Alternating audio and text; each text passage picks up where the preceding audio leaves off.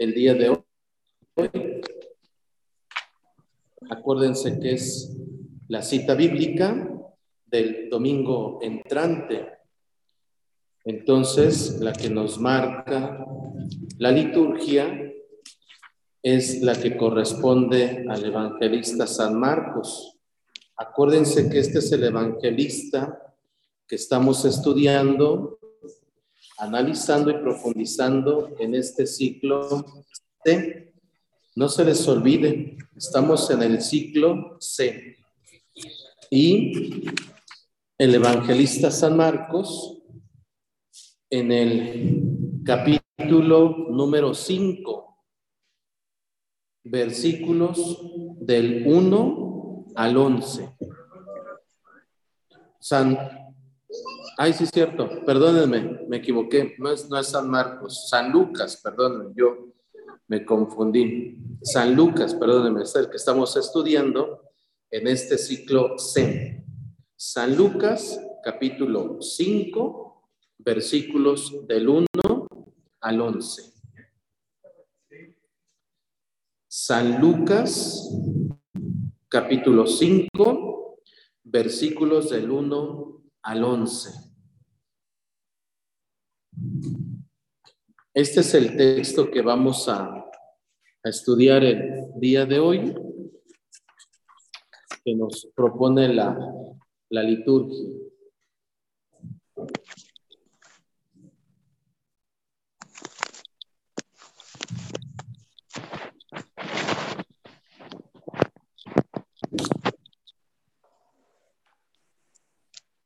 Vamos a iniciar, hermanos, pidiendo la ayuda e intercesión del Espíritu Santo para poder entender y comprender más la Sagrada Escritura en esta tarde. En el nombre del Padre, del Hijo y del Espíritu Santo.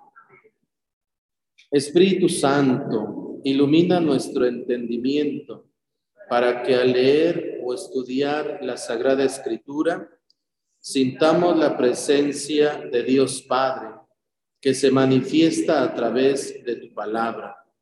Abre nuestro corazón para darnos cuenta del querer de Dios y la manera de hacerlo realidad en nuestras acciones de cada día. Instruyenos en tus sendas para que, teniendo en cuenta tu palabra, seamos signos de tu presencia en el mundo Espíritu Santo, Espíritu de Dios, abre mi corazón a tu palabra. Ayúdame a guiar mi vida con las enseñanzas de Jesús. Llena mi corazón, mis pensamientos y mis manos, para que toda mi vida siga el ejemplo de Jesús. Me pongo en tus manos, Espíritu de Dios, para vivir a la luz del Verbo Divino. Amén. En el nombre del Padre, del Hijo y del Espíritu Santo. Amén. Hermanos, pues acuérdense, como siempre les repito constantemente, pero para que ustedes también lo hagan en su casa. Nosotros estudiamos el texto siguiente del domingo, pero estaría bien que ustedes, por ejemplo, ahora que viene esta festividad de la presentación del Señor o Día de la Candelaria, que ustedes pudieran analizar ese texto, pero personalmente, que ustedes lo pudieran hacer. No podemos leer todos los textos de todas las semanas, es imposible para un rato que estamos aquí, pero a lo mejor con lo poco, mucho que ustedes han ido aprendiendo, con lo poco, mucho que yo les he ido transmitiendo, que ustedes también lo hagan en casa, pero con otros textos, con otros eh, fragmentos de la palabra. eso va a manifestar que de verdad han entendido, han comprendido, porque la idea es de que ustedes lo sepan hacer en la casa, que tomen su Biblia, estudien eh, o lean un fragmento y que ustedes lo puedan hacer solitos, ¿verdad? Analizar, estudiar, detenerse, cuáles son los personajes, cuál es el lugar, el ambiente, eh, detenernos en alguna frase, como les voy indicando algunas cosas. Entonces, yo les sugiero, ahora que el miércoles tenemos la festividad, la solemnidad de la presentación del Señor, que ustedes con ese texto lo puedan hacer en casa. Nosotros vamos a estudiar el domingo siguiente el texto, pero también es bueno que ustedes lo hagan de forma personal. Ahí en internet también hay muchas explicaciones del texto, pueden escucharlas, pueden analizarlas. Vaya, ya es cuestión de que cada uno de ustedes vaya poniendo de su parte para que vaya profundizando en la palabra. No vamos a salir unos doctos, ¿verdad? No vamos a salir expertísimos en el uso de la palabra, pero por lo menos que nos defendamos, por lo menos que sepamos estudiar, que cuando tú abras tu Biblia, de verdad te sientas atraído por ella, la estudies y aunque sea un fragmento o una palabra se te quede y eso resuena en tu vida. Así que hermanos, podemos hacer una primera lectura de, de este texto de San Lucas, capítulo 5, versículos del 1 al 11. Jesús estaba a orillas del lago de Genezaret y la gente se agolpaba en torno suyo para oír la palabra de Dios. Jesús vio dos barcas que estaban junto a la orilla. Los pescadores habían desembarcado y estaban lavando las redes. Subió Jesús a una de las barcas, la de Simón, le pidió que la alejara un poco de tierra y sentado en la barca enseñaba a la multitud. Cuando acabó de hablar, dijo a Simón, lleva la barca mar adentro y echen sus redes para pescar. Simón replicó, Maestro, hemos trabajado toda la noche y no hemos pescado nada, pero confiado en tu palabra, echaré las redes. Así lo hizo y cogieron tal cantidad de pescados que las redes se rompían. Entonces hicieron señas a sus compañeros que estaban en la otra barca para que vinieran a ayudarlos. Vinieron ellos y llenaron tanto las dos barcas que casi se hundían.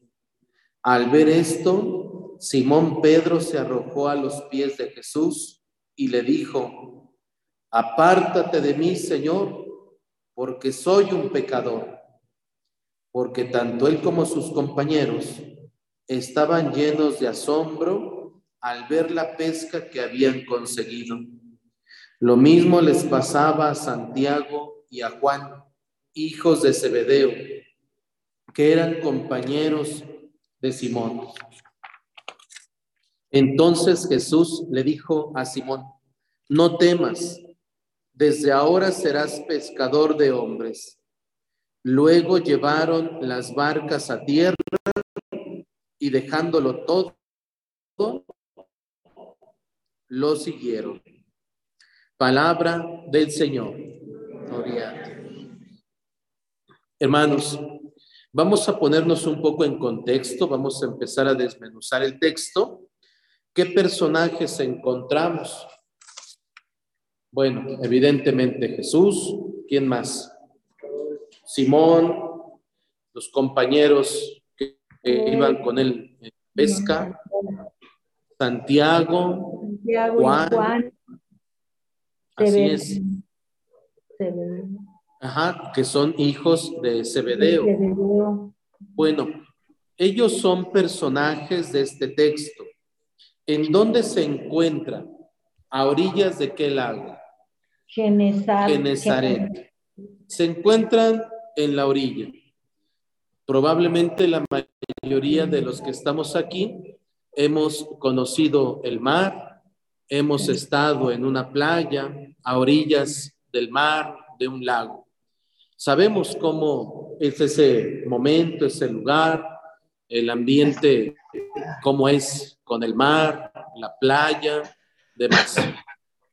Hay mucha gente, dice el texto. ¿Para qué se agolpaban? Dice el texto, dice San Lucas, que para oír la palabra. A mí me sorprende mucho cómo San Lucas hace referencia a esto. Se agolpaban, se juntaban, querían escuchar a Jesús.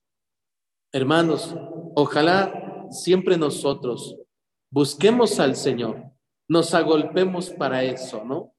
Para eso busquemos la presencia de Dios a través de su palabra, de pedir a la Santa Misa y demás. Busquemos con insistencia al Señor, que no nos detenga nada, ¿no? Estos hombres, esta gente, iba al encuentro del Señor. ¿A qué hora sería del día? Más o menos podemos, yo pienso que era antes del mediodía, hermanos, porque los pescadores ya habían regresado, ya estaban limpiando sus redes, eh, pues yo pienso que era antes del mediodía.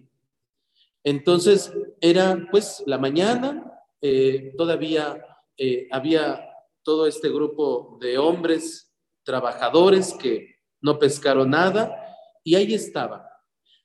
¿De qué les enseñó Jesús? ¿De qué les hablaba? En esta ocasión no nos dice, hermanos.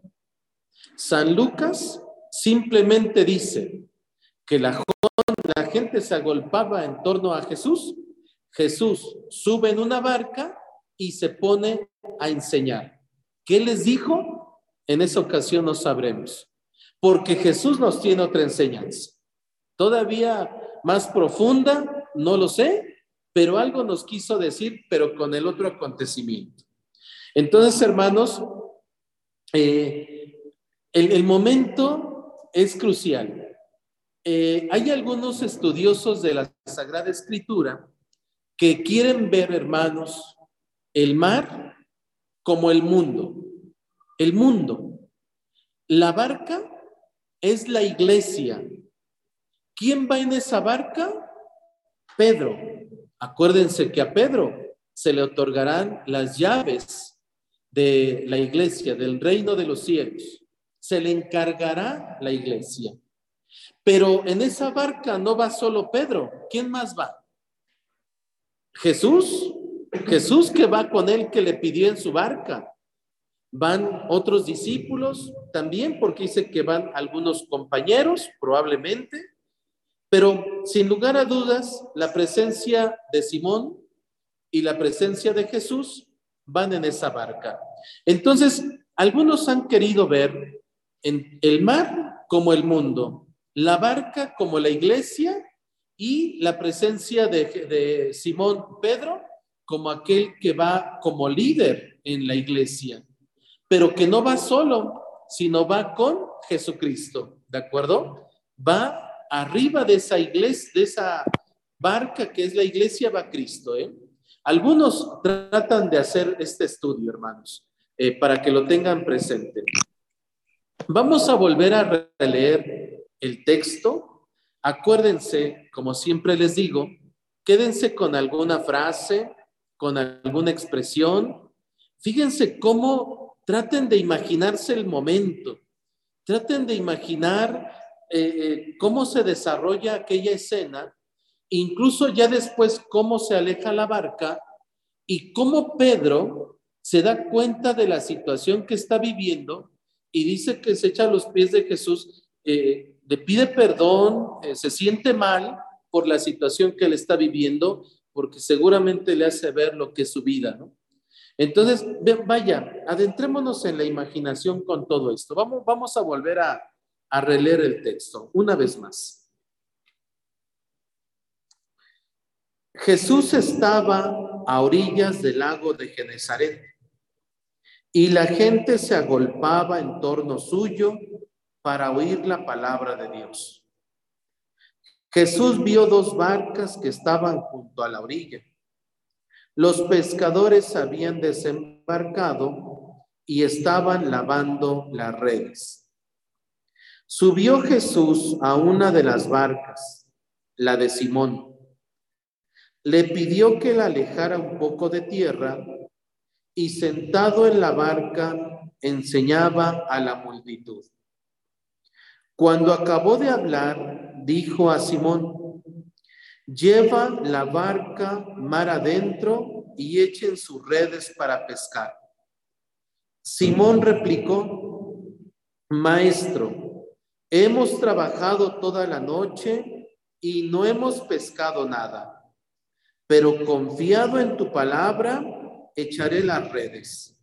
Así lo hizo y cogieron tal cantidad de pescados que las redes se rompían. Entonces hicieron señas a sus compañeros que estaban en la otra barca para que vinieran a ayudarlos. Vinieron ellos y llenaron tanto las dos barcas que casi se hundían. Al ver esto, Simón Pedro se arrojó a los pies de Jesús y le dijo, apártate de mí, Señor, porque soy un pecador. Porque tanto él como sus compañeros estaban llenos de asombro al ver la pesca que habían conseguido. Lo mismo les pasaba a Santiago y a Juan, hijos de Zebedeo, que eran compañeros de Simón. Entonces Jesús le dijo a Simón, no temas, desde ahora serás pescador de hombres. Luego llevaron las barcas a tierra y dejándolo todo, lo siguieron. Palabra del Señor.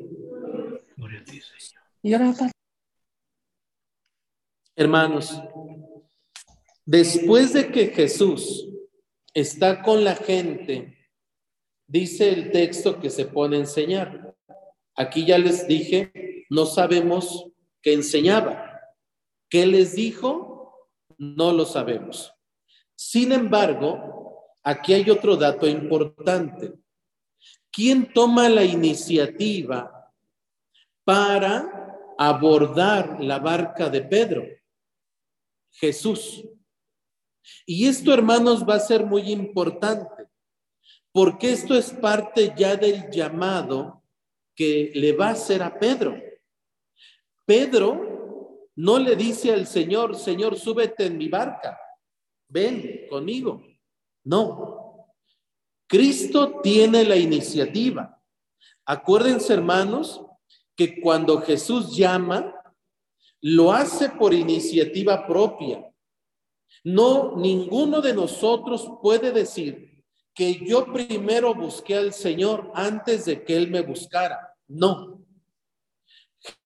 Jesús tiene la iniciativa y a nosotros nos mira y nos llama. A todos, hermanos. Jesús hace un llamado a cada uno de nosotros personal. Y entonces Jesucristo toma la iniciativa se sube a la barca de Pedro y le dice a Pedro que alejara su barca para que nuevamente eche las redes. Hermanos, Pedro le dice, Señor, hemos trabajado toda la noche. Estos hombres son hombres de trabajo, pescadores. Saben pues su negocio, saben su oficio. Eh, si Pedro no pescó nada en la noche, difícilmente va a ser más difícil en la mañana. Y entonces Pedro le trataba de decir eso al Señor. Ellos saben, pues. Sin embargo, hermanos, aquí esto da un giro cuando Pedro, Simón Pedro le dice, pero, pero confiado en tu palabra, echaré las redes. Hermanos, ¿cuántas cosas nosotros en la lógica del mundo, en la lógica de lo que hacemos, pareciera que no hay remedio a muchas situaciones que vivimos?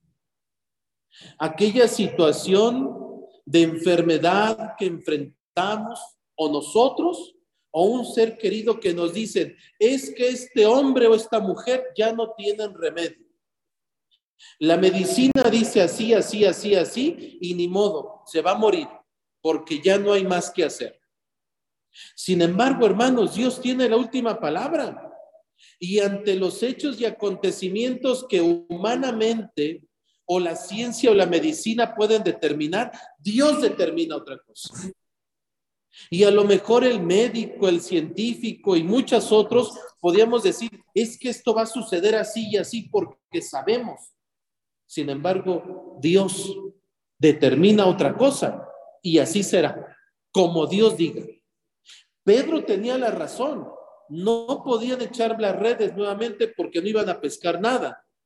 Sin embargo, dice Pedro, confiado en tu palabra, vamos a echar las redes. ¿Y cuál es la sorpresa de Pedro? Que pescan tal cantidad, ¿verdad? Que dice el texto, que su barca de Pedro y después llamando a otra, las dos se saturan de peces.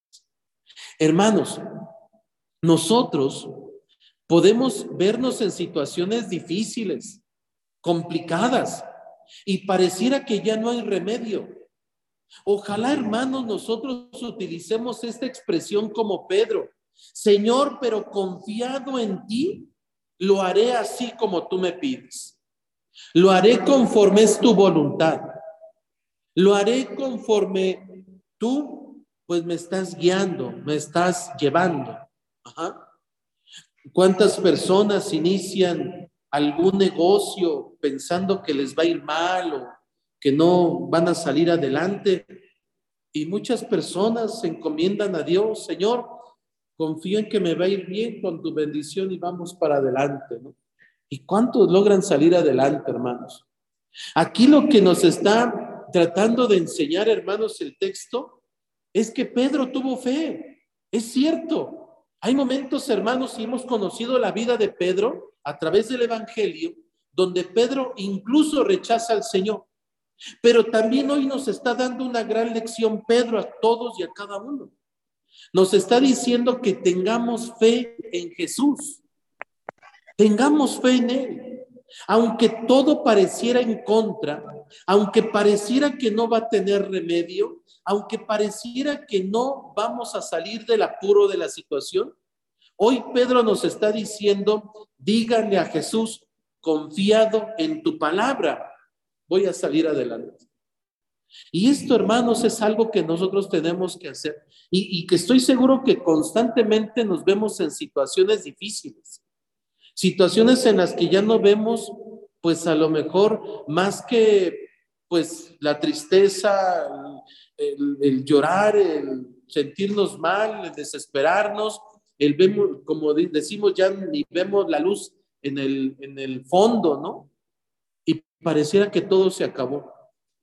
Hermanos, Pedro echa las redes y dice que tienen una muy buena pesca, excelente pesca pero gracias a la presencia de Jesús en esa barca, pero también sin quitarle mérito a la fe que tiene Pedro. Ajá. Hermanos, este Jesús ya les decía que toma la iniciativa de subirse a la barca. Si se dan cuenta, otro dato que me sorprende es cómo Jesús, porque dice que había Dice así, ¿verdad? Dice, la gente se agolpaba en torno suyo. ¿Cuánta gente sería? No sabemos, no nos dice bien, pero yo quiero pensar que era mucha gente. ¿Por qué? Porque Jesús se tuvo que subir a una barca para tener mayor libertad de enseñar, ¿no? Entonces, si fueran cinco gentes, no habría necesidad de ello. Yo pienso que había más de cinco personas, había mucha gente. Sin embargo, miren hermano, lo que me sorprende y lo que les quiero comentar es por qué Jesús, teniendo tanta gente ahí presente, elige a Pedro. No lo sé. ¿Por qué lo escogió? No lo sé. Pero Jesús tenía más gente enfrente. Tenía muchos oyentes. Sin embargo, a uno de ellos se escoge, que es a Pedro. ¿Pedro sería el mejor de entre todos los que estaban ahí? No, no lo creo, hermanos. No creo. Si lo vemos así, Probablemente había gente con más dinero que Pedro, si lo vemos en esos términos. Probablemente entre la gente que estaba ahí, algunos eran más estudiosos que Pedro. A lo mejor algunos otros tenían a lo mejor un mejor historial de vida que Pedro. ¿Por qué escogió a Pedro? Pues volvemos a la misma como otras tantas lo hemos dicho, que así lo determinó Jesús. Jesús puso su mirada en Pedro y dijo él, ya los demás les enseña, ya los demás les habla, hace sus milagros, pero Jesús se sube a la barca de Pedro y con él tiene este encuentro. Lo llama. Lleva la barca mar adentro, hermanos, y también vuelvo a remarcar este momento, es una orden que da Jesús a Pedro. Jesús dice, cuando acabó de hablar, dijo a Simón, lleva la barca mar adentro y echen sus redes para pescar. Hermanos, es una orden tajante, ¿eh? No le está preguntando, oye Pedro, ¿cómo ves si vamos otra vez a pescar? Oye, yo creo que ahorita ya como que se mejoró el día, a lo mejor ahorita sí suben los peces y vas a pescar. No. Jesús está dando una orden determinante y le dice que bebe la barca mar adentro. Es una orden. ¿Y Pedro qué hace? Lo obedece confiado en tu palabra, confiado en tu palabra. Hermanos, este acontecimiento también va a ser muy importante. La obediencia es importante entre nosotros. Todos, hermanos, en algún momento de nuestra vida vamos a tener siempre a una persona que obedecer. Desde que nacemos, a nuestros padres, por ejemplo, ¿no? Más tarde tendremos algún profesor que le debamos obedecer. Tenemos a un jefe quienes trabajan. Tenemos autoridades, alguna autoridad en el ámbito del tránsito, quien maneja o la cuestión peatonal. Tenemos alguna autoridad en la cuestión legal, trámites, demás situaciones. Hay siempre alguien a quien obedecer, hermanos. Hay una frase muy conocida entre nosotros que dice, aquel que obedece nunca se equivocará. Nunca se equivoca. Si tú obedeces, no te vas a equivocar.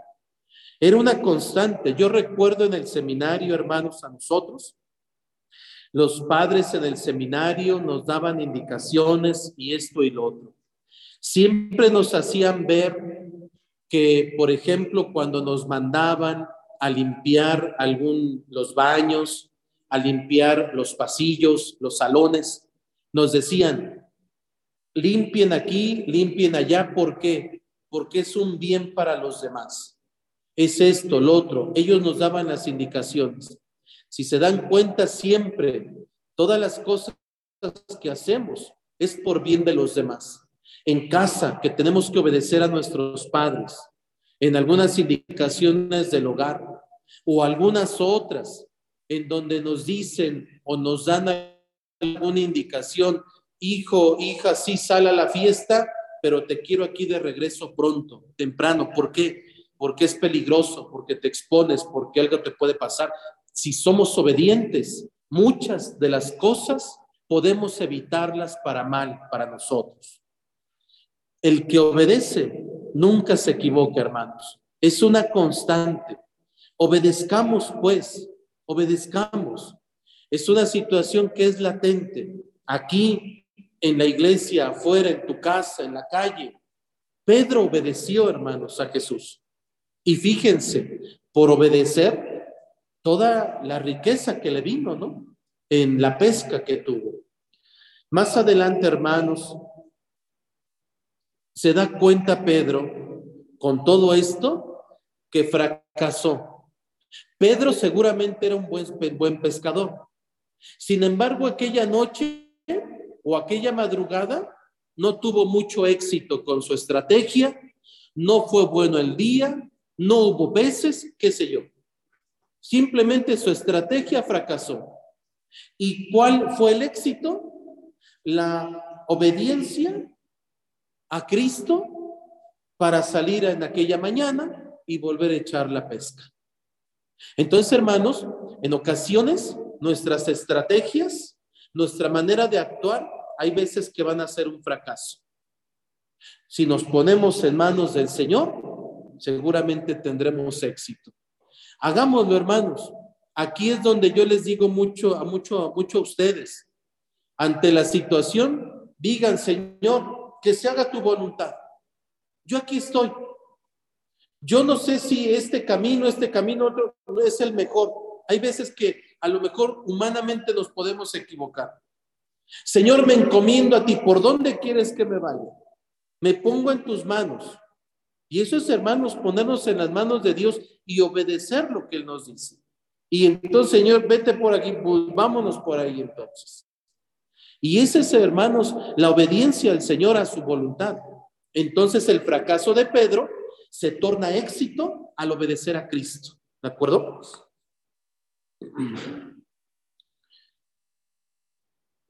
La pesca abundante, hermanos, algunos estudiosos de la Biblia han tratado de descubrir, porque fue una, una pesca muy grande, dice el texto. Ya lo escuchábamos, que casi se, se hunden ambas barcas. ¿Qué está prefigurando? ¿Qué está de alguna manera proyectando el Señor? Que la pesca, hermanos, va a ser grande. Ay, perdón. Gracias. La pesca va a ser abundante, hermanos. Y nosotros lo vemos hoy por hoy en la iglesia. Es cierto, a lo mejor muchos otros hermanos han decidido salirse de su fe católica, no viven de forma activa su fe católica, pero les puedo decir, hermanos, que aún así, cuánta gente no deja de tener fe. Yo lo veo, hermanos. A lo mejor aquí en la parroquia, es cierto, después de la pandemia, no ha sido el mismo número de hermanos que yo tenía antes de la pandemia. Yo lo veo incluso en las sillas, el número de hermanos que están en las misas. Sí, he notado un número que ha bajado. Sin embargo, les puedo decir que se mantiene en algún pues número grande de fieles, por lo menos aquí para la parroquia. Ya la figura de que la pesca era abundante, ya era, hermanos, este signo de nosotros incluso ser pescados o ser de alguna manera tomados, llamados por el Señor, porque somos muchos. Pero el Señor, hermanos, no solamente necesita a fieles como tal. El Señor nos pesca para qué? Para trabajar, para que a su vez nosotros invitemos a más hermanos que se acerquen a Jesús. Eh,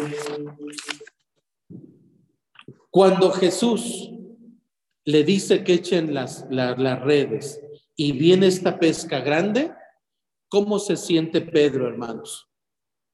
Pedro seguramente le llega a lo más interno de él y se da cuenta de lo bajo que es, de su situación de vida, que no es digno, hermanos, de estar viviendo eso, de que el Señor esté con él en ese momento. Algunos de ustedes me han participado que en ocasiones se sienten indignos de entrar a un templo, de participar de la Eucaristía, mucho más de poder comulgar. Algunos de ustedes dicen, no puedo comulgar hoy porque cometí una falta tan grande. Me siento indigno. Es más, ni puedo voltear a ver a mi Señor porque hice algo tan vergonzoso que no me hace mirar al Señor a los ojos. Hermanos, ¿cómo se habrá sentido Pedro en ese momento? Entre triste, indigno, no lo sé, mal, porque estaba viendo el poderío de Cristo. Estaba viendo su obra grande. ¿Cómo se habrá sentido entonces Pedro? Hermanos, nosotros en ocasiones, si bien es cierto, venimos, entramos a la parroquia, comulgamos, pero yo les aseguro, hermanos, que la mayoría de nosotros muchas veces no lo hacemos con la mejor dignidad. Y es cierto, nos sentimos mal, nos avergonzamos, no nos da gusto, no nos sentimos alegres por la vida muchas veces que llevamos. Nos sentimos indignos de estar en la presencia del Señor. Alguna vez me ha tocado, hermanos, se los comparto, Sí, en mi vida personal y demás, cuando estoy en la Santa Misa y estoy en la consagración, pensar que tengo al Señor en un poco de pan en mis manos. Llego a experimentar eso. Señor, mira lo que soy. Y tú me das el regalo de tenerte en mis manos. Qué indigno, Señor. ¿No? Qué fuerte es esto, hermanos. Dirá San Pablo incluso hacia sí, hacia sí mismo, que reconoce todo lo que ha sido bueno el Señor con él y dice que, se ha aparecido a él y le ha dado tantas bendiciones, a él que es como un aborto. No sé si ustedes recuerdan esta parte, también muy dura, ¿eh? muy fuerte. San, este San Pablo se da cuenta de lo bajo que es, de lo indigno que es. Sin embargo, Dios ha sido muy bueno con él y se da cuenta de eso. Hermanos, este Pedro seguramente experimentó esa parte. Y entonces viene esa expresión de decirle, apártate de mí, Señor, porque soy un pecador. Apártate de mí. No soy digno de que esté cerca de mí. Y fíjense, hermanos, por supuesto que Jesús a cuántos pecadores se encuentra. Muchísimos, muchísimos. ¿Cuánta gente por su conducta, por su vida, por sus obras, no tendrían que estar cerca de Jesús? Muchos, empezando por nosotros. Sin embargo, hermanos, Cristo nos lo deja claro. Yo no he venido por los justos, yo he venido por los pecadores. No he venido por los sanos, he venido por los enfermos. Y es hermanos, la obra de Cristo. Cristo que se acerca al pecador, Cristo que se acerca al que se siente indigno para levantarlo y darle esa dignidad, ¿no? Esa es la obra de Cristo, hermanos. Entonces, Cristo, por supuesto que no le hace caso ante esa situación y Cristo reafirma, hermanos, lo que ya estaba proyectando desde, desde que se subió a su barca le dice,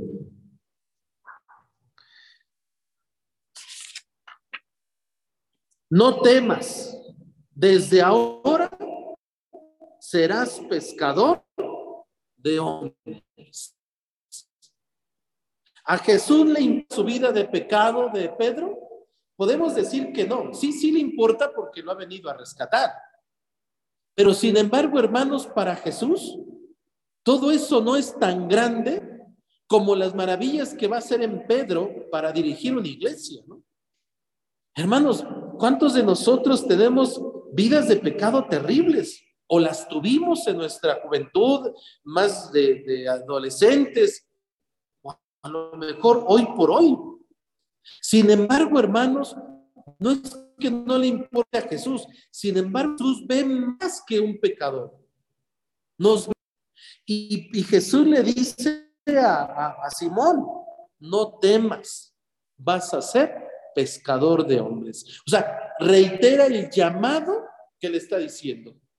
Porque si en ese momento, hermanos, Jesús se pusiera a hacer un análisis de Pedro, pues diría, ay, este hombre sí es muy pecador y le voy a encomendar mi iglesia ¿Sabes qué, Pedro? No, mejor no. Mejor voy a buscar a otro, ¿no? Porque, hermanos, Pedro lo está diciendo, es un pecador, casi, casi diciéndole al Señor, a mí no me elijas, yo no soy digno de seguirte. Sin embargo, Jesús reitera ese llamado. Hermanos, a Pedro lo llama junto con los demás apóstoles, discípulos, y va a ir llamando en el caminar de la iglesia a muchos, pecadores, más, menos, hasta el día de hoy, hermanos. A nosotros también nos llama. Y nos llama con nuestra serie de cosas, de defectos, de pecados, y aquí estamos delante de él. A Jesús no le importa mucho esa parte. ¿Qué le importará más a Jesús? Que nosotros queramos cambiar. Esa parte va a ser importante. A lo mejor no nos hará recuento de todos nuestros pecados, pero si nosotros decimos, Señor, sí quiero cambiar, quiero seguirte, quiero trabajar para ti, eso le va a importar más al Señor. Y dirá entonces, vente, órale, vamos al trabajo. Y eso, hermanos, es una constante. Todos nosotros somos llamados constantemente por Cristo. Y somos llamados a participar de su Eucaristía, escuchar su palabra, a vivir de una manera digna, a quienes son casados a vivir con dignidad en su matrimonio, a que ustedes, papás, mamás, estén al tanto de sus hijos. Lo que te dediques, lo que sigas, lo, lo que hagas, tu oficio, que tú lo hagas como Cristo lo estaría haciendo. Es un llamado constante, hermanos. Nosotros desde que amanece el día, Cristo nos hace un llamado a la vida y nos dice, te doy la vida, te la regalo, aprovechala, disfrútala. Eso es lo que yo te pido. Y entonces, hermanos, el Señor nos llama constantemente al trabajo, al esfuerzo, a que vivamos, a que disfrutemos la vida. A Pedro le está diciendo, ven, te vas a ser pescador. ¿Cuál es la respuesta de Pedro? Con esto termina el texto, hermanos. Dice que luego llevaron las barcas a tierra y dejándolo todo, lo siguieron. Esa es la respuesta que dan ellos. ¿Esto qué quiere decir? Ya lo hemos dicho en más de una ocasión aquí con ustedes. Yo también lo he dicho en la Santa Misa. Nosotros no estamos obligados por el Señor a seguirlo. Todos nosotros tenemos libertad, hermanos. Dios no nos va a obligar a seguirlo. Seríamos unos títeres de Dios si nos obligan. No tendríamos entonces libertad. Todos tenemos libertad y nuestra libertad, hermanos, en nuestra voluntad, nosotros determinamos si seguimos o no a Cristo. Porque Dios no quiere gente a la fuerza. Dios no nos quiere a la fuerza. Ellos dieron una respuesta. Pedro pudo haber dicho, Señor, yo no te sigo. Yo no quiero seguirte. Pudo haberlo dicho, hermanos. Regresando de la pesca, pudo haber dicho, Señor, no, ¿sabes qué? Voy a ir a vender esto, no me interesa seguirte, te agradezco mucho lo que hiciste hoy por nosotros, pero hasta ahí la dejamos. Pudo haberlo hecho. Sin embargo, no. Dice el texto que dejándolo todo, lo siguieron. Y hermanos, dejarlo todo en el caso de ellos, pues era, era, era algo importante, hermanos dejar eh, ese lugar de trabajo, dejar su familia, dejar cosas y situaciones, hermanos, a todos se nos exige siempre algo dejar. Y, y no solamente para esto, hermanos, nosotros lo hemos experimentado en muchas otras cosas. Por ejemplo, ustedes, cuando se casaron, pues tuvieron que dejar a su papá, a su mamá, un hogar, dejar a lo mejor su comodidad de solteros, y dijeron voy a empezar una nueva familia. Dejaron algo, hermanos, pero lo dejaron por otra cosa. Aquel estudiante que dice yo voy a estudiar, voy a meterme a la carrera, pues sí, órale, éntrale, pero ¿sabes qué? Aguas con las fiestas si exageras, aguas con esto, aguas con, porque puedes reprobar si no entregas tareas y demás. Bueno, ese joven tendrá que aplicarse y en ocasiones o muchas veces tendrá que dejar muchas cosas para empeñarse en su carrera y sacarla adelante. Todos dejamos algo, hermanos, en algún momento. Yo también, de seminarista y como sacerdote, también me ha tocado dejar cosas. Ustedes, en su profesión, en sus oficios, también nos ha tocado dejar cosas. Hay personas, hermanos, vemos a los migrantes que tienen que dejar un hogar, una estabilidad, su familia, muchos por qué, por buscar una estabilidad mejor económica y demás. Muchos dejamos algo constantemente. Aquel que no está dispuesto a dejar nada, hermano, no sirve. Tienes que sacrificar algo. Siempre hay que sacrificar algo. Tenemos que hacerlo. ¿Y esto por qué? Por bien de alguien, por bien de algo, por bien de perseguir un sueño. Tenemos que lograrlo. Así que hermanos, los discípulos dejaron, dejaron cosas, dejaron a alguien para poder seguir al Señor. Y lo siguieron, esa fue su respuesta. Así que hermanos, bueno, este texto que está lleno de muchos, de muchos significados, ¿no? Tiene muchos signos.